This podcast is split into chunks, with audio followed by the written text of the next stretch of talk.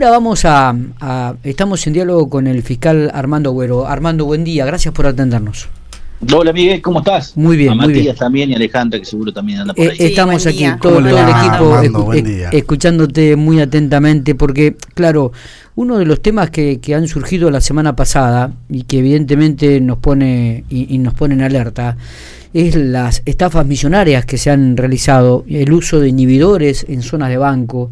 Eh, bueno, y, seguimos sufriendo y padeciendo estas estafas. A una mujer hace la semana pasada le llevaron 80 mil dólares. Es una cifra eh, impensada para la realidad de hoy, ¿no? Pero bueno, es, muy preocupante. Vos eh, lo habías anticipado, los controles, eh, seguís insistiendo en esta temática, me imagino. Bueno, hay muchas formas de, de intentar prevenir esto, ¿no? Eh, las, las, las estafas eh, tienen, la mayoría de las, las que están ocurriendo ocurren a llamadas de teléfono fijos, ¿sí? Porque saben eh, tu número, tu dirección y el nombre y apellido, ¿sí? así que la, lo primero que hay que estar es atento a las llamadas telefónicas y, y ver que no caer en la desesperación de, de de, según el cuento que te hagan, que si son un familiar o no son un familiar, que si tenés uno preso, porque viste que hay varias modalidades, que, que si tenés los billetes que son de va a otra denominación y que va a ir una persona a cambiarlos. Digamos, lo primero que hay que hacer es tratar de conservar la calma.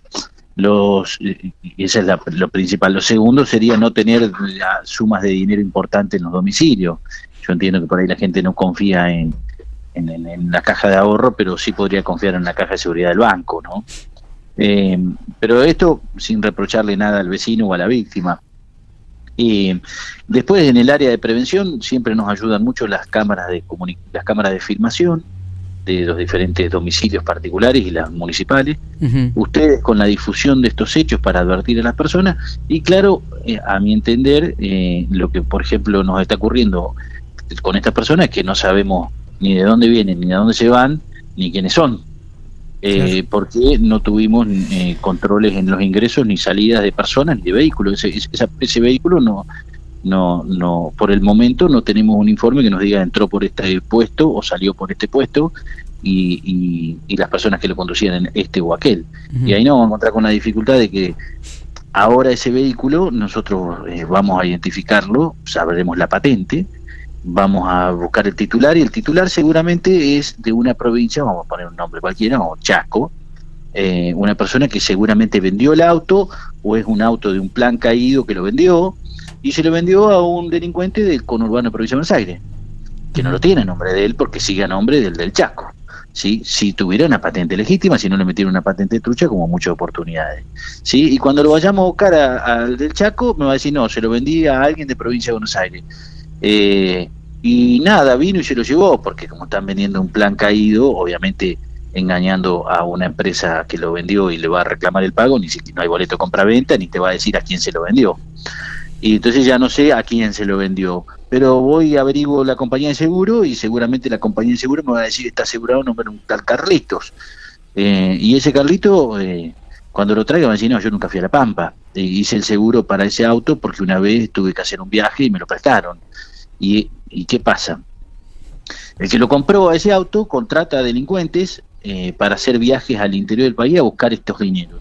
Hace uno o dos viajes y cambia de chofer delincuente por otro, y después lo cambia por otro, y después lo cambia por otro. Es decir, que cuando lo agarre a los delincuentes esos, o a ese auto, porque en algún puesto, por ejemplo, no sé, o como ahora traigo uno de Corrientes, va a ir manejándolo un chofer que es un delincuente que no es el mismo que vino a La Pampa y claramente no va a tener los 80 mil dólares. En consecuencia, esta, eh, este problema de no controlar o de no o de no tener una supervisión de los autos que circulan y las personas que van arriba en los ingresos o egresos de la provincia hace que después te encuentres con estas dificultades para investigar. Eh, me imagino que se habrá expuesto este tema, Armando. ¿Lo has expuesto en algunos lugares donde corresponde? Bueno, pero no soy yo el que lo tiene que resolver. Está bien. A mí me toca una etapa, es que es esta. A la señora le robaron, al señor lo mataron, a la víctima la violaron y así. Cuando esas cosas pasan, interviene la justicia. Y nosotros intervenimos investigando de ahí para adelante.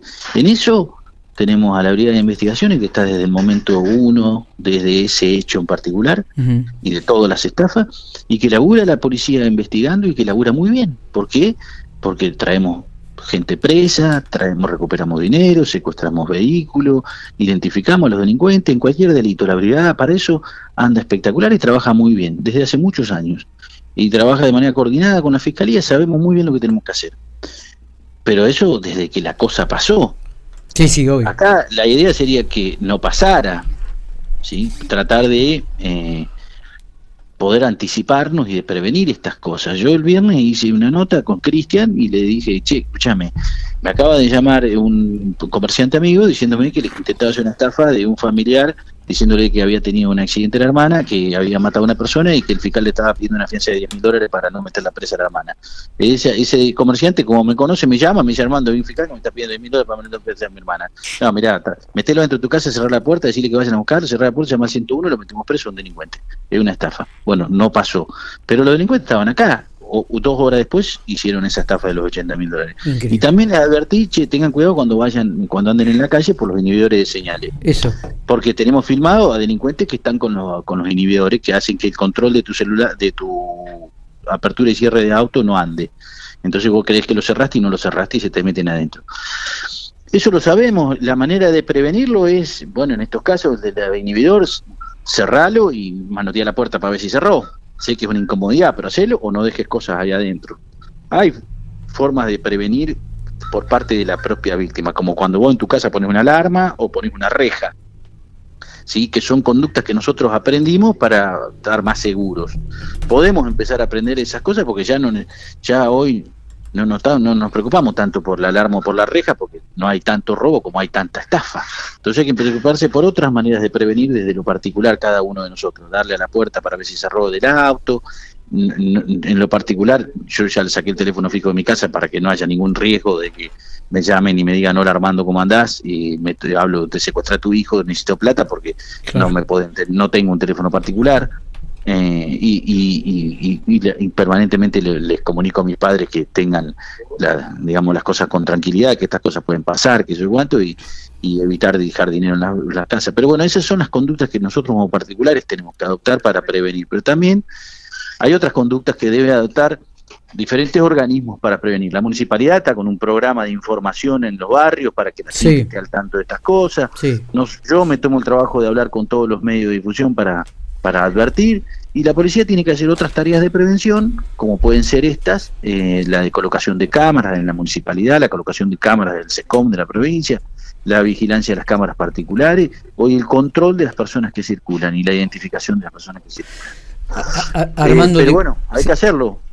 Hay que hacerlo. Para, para mí, te vuelvo a decir, es más fácil estar en la cómoda, ¿eh? me quedo en mi oficina y cuando las cosas pasan me pongo a trabajar. Pero, pero yo vivo acá y las víctimas son la mayoría gente conocida nuestra, amigos, familiares, siempre hay alguien que lo conoce. Esta señora que le robaron el dinero, yo conozco a la mujer, conozco a los, a los hijos, conozco a todos, a todos los conozco, como conozco todos los que le pasan las otras cosas. Porque además si no los conocía de antes, los conozco porque van a tocarme timbre en la fiscalía para que le encuentren una solución.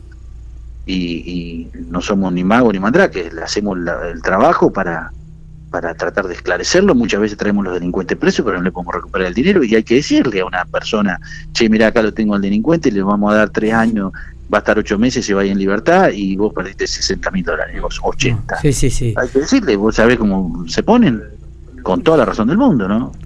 Eh, escuchándote digo, ¿no hay ningún tipo de pista sobre esta gente entonces, Armando? Que provocó eh, hace unos minutos estaba con la brigada hablando y eh, nosotros ya, digamos, eh, empiezan a, pedirse todas las cámaras de la zona de donde el hecho pasa y de los ingresos y egresos de la ciudad, empezamos a, registrar todos los vehículos que andan en, esa zona a partir de las cámaras que nos van facilitando particulares y las cámaras de la ciudad, ¿no? y, y, en principio tendríamos ya un vehículo identificado, pero hay que ver después cuando identificamos el vehículo, identificamos la patente, si esa patente se corresponde con el vehículo. Es lo que hablaba. Sí, muchas veces nos encontramos con vehículos que tienen patente trucha, que vos tenés andando un gol en una patente de un Mercedes-Benz. Eh, cuando te pasa eso no tenés nada. Sí, sí, sí, totalmente, totalmente. Hasta que no, hasta que no comencemos, se comience a controlar los ingresos y los egresos de la provincia de La Pampa, va a ser eh, muy difícil esta situación. Todo hay que hacer, digamos, no es una sola cosa. Y bueno, pero esto es, me parece que es muy, muy, muy importante. Armando, más allá de este, de este control de ingreso y egreso, porque a ver, si se empiezan a controlar mucho los ingresos, también seguramente entrarán por otros caminos alternativos, como los hay cientos para pico, por ejemplo. Es muy difícil. No, sabés que eso es muy difícil. Te voy a explicar por qué. Los ingresos para pico son eh, 35, que es la de Córdoba, eh, la 188 por el lado de la Rude y, la 70 por el lado de González Moreno. Eh, muchos me dicen, che, ¿y los caminos vecinales? Porque el Meridiano Quinto... Eh, el Meridiano Quinto tiene caminos vecinales Claro, tiene una banda ahí atrás de Alvear, podés entrar también por Francinea. Bien, pero ¿qué pasa? Estos delincuentes, todos los que nosotros vienen y hemos detenido y demás, que son choferes contratados para hacer este tipo de delitos, que vienen de Rosario, que vienen de Córdoba, que vienen de la mayoría del conurbano de provincia de Buenos Aires, no conocen La Pampa. No saben ni dónde están, porque cuando los hemos tenido presos, ni saben dónde están. Lo primero que tienen en el auto, ¿sabes qué? Un GPS o vienen con los Google Maps en los celulares. No tienen caminos alternativos de tierra porque no los conocen. No estamos hablando de delincuentes de acá que te conocen todos los caminos. Si vos estuvieras controlando eh, la casa furtiva, anda a preguntarle a uno de los, de los que andan cazando nuestro todas las calles de tierra que hay en el oeste. Te las conocen de memoria, cuántos kilómetros hay de curva a curva y hasta los pocitos que hay. Estos no tienen ni idea por dónde andan. Porque es como si yo te mando a vos de acá a que vaya a levantar una bolsa a La Rioja, a, no sé, Villa Unión bueno, sabes cómo llegar con el Google Maps por la ruta que corresponde, pero no te va a meter un camino vecinal porque no tienes ni idea de los caminos vecinales. Porque te lleva el Google Maps, te lleva por la, ruta más alternativa, la mejor y la más rápida. Y ellos que buscan la mejor y la más rápida para pegarse el palo. Y no es la de tierra del camino del Meridiano Quinto. Olvídate que no van por ahí. Nunca entraron o salieron por el Meridiano Quinto. En el mejor de los casos, por error, han entrado eh, por la ruta 5 de Pellegrini lo saca por la calle de tierra que sale detrás del cementerio de Quemu que seguramente la conocen ustedes. Y si no la conocen, imagínense, si no la conocen porque soy de acá, menos la van a conocer los delincuentes. Pero en Pellegrini vos te podés meter en una calle de tierra que esquiva el puesto caminero de Santa Rosa y sale en Quemu Pero esto que te estoy diciendo lo sé yo porque conozco Quemú, porque conozco la zona, porque tengo amigos en Quemú y algunas veces hemos ido a Pellegrini cuando era pibe a bailar. Pero si no, no existe que, eh, que, que un tipo hoy venga de Buenos Aires y no venga por la ruta 5 y se meta en tierra en Pellegrini. Está. Eh, Armando, y con respecto, la última, ya te libero, con el tema de los inhibidores, este, ¿pudieron detectar a estas personas? ¿Las pudieron...? Ya tenemos identificadas las personas. en ese caso en particular, como esto ocurre en bien en el centro, el hecho eh, ocurre en la 17 y la... No, perdón, en la 15 y la 20, en la esquina del Banco Pampa. Sí eh, lo tomo en las cámaras del Banco Pampa, los tomo en las cámaras del Banco Nación, eh, los tomo en una cámara particular, entonces los tenemos identificados con, con son dos personas con el aparato en la mano, el rostro de ellos, la ropa, digamos, tenemos identificado a estas personas. Ah, perfecto. Eh, nos estaremos hablando, Armando, eh, gracias por, por esta charla, gracias por los detalles eh, y a seguir concientizando, porque esto también se genera con, con y reiterando, reiterando el mensaje de cuidado, de llamar a algún familiar, de, de, de, no tener dinero en casa, de tratar de ubicarlo en el banco, en una caja de seguridad, bueno. Sí, no, no, no, no confías en las cajas de ahorro y está bueno, y está bien que no confíe porque nosotros hemos tenido historias repetidas en Argentina que te sacaron la plata de la caja de ahorro y te entregaron un bono, ¿sí? Y andás a él de confiar a un tipo de 65, 70 años, 80 años que vaya al banco. No confía, porque ya se la sacaron. Y, está bien, no quieren confiar y uno no puede ir en contra de la corriente y, querer que confíen cuando a uno le metieron la mano en el bolsillo y la sacaron. Entonces, está bárbaro, no confía.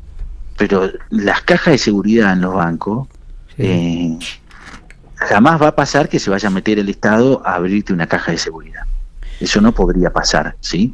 Ahora, eh, por, no confiar, la tienen en su casa y hemos encontrado no solo dinero, porque estos delincuentes no vienen y se llevan el dinero. Si vos decís, ay, no, pero yo tengo, lo único que me quedan son tres cadenitas, el anillo del casamiento, señora, deme todo, el reloj, el anillo, la cadenita, se llevan hasta los platos, los cubiertos, se te llevan las alpargatas y son lindas, porque se llevan todo.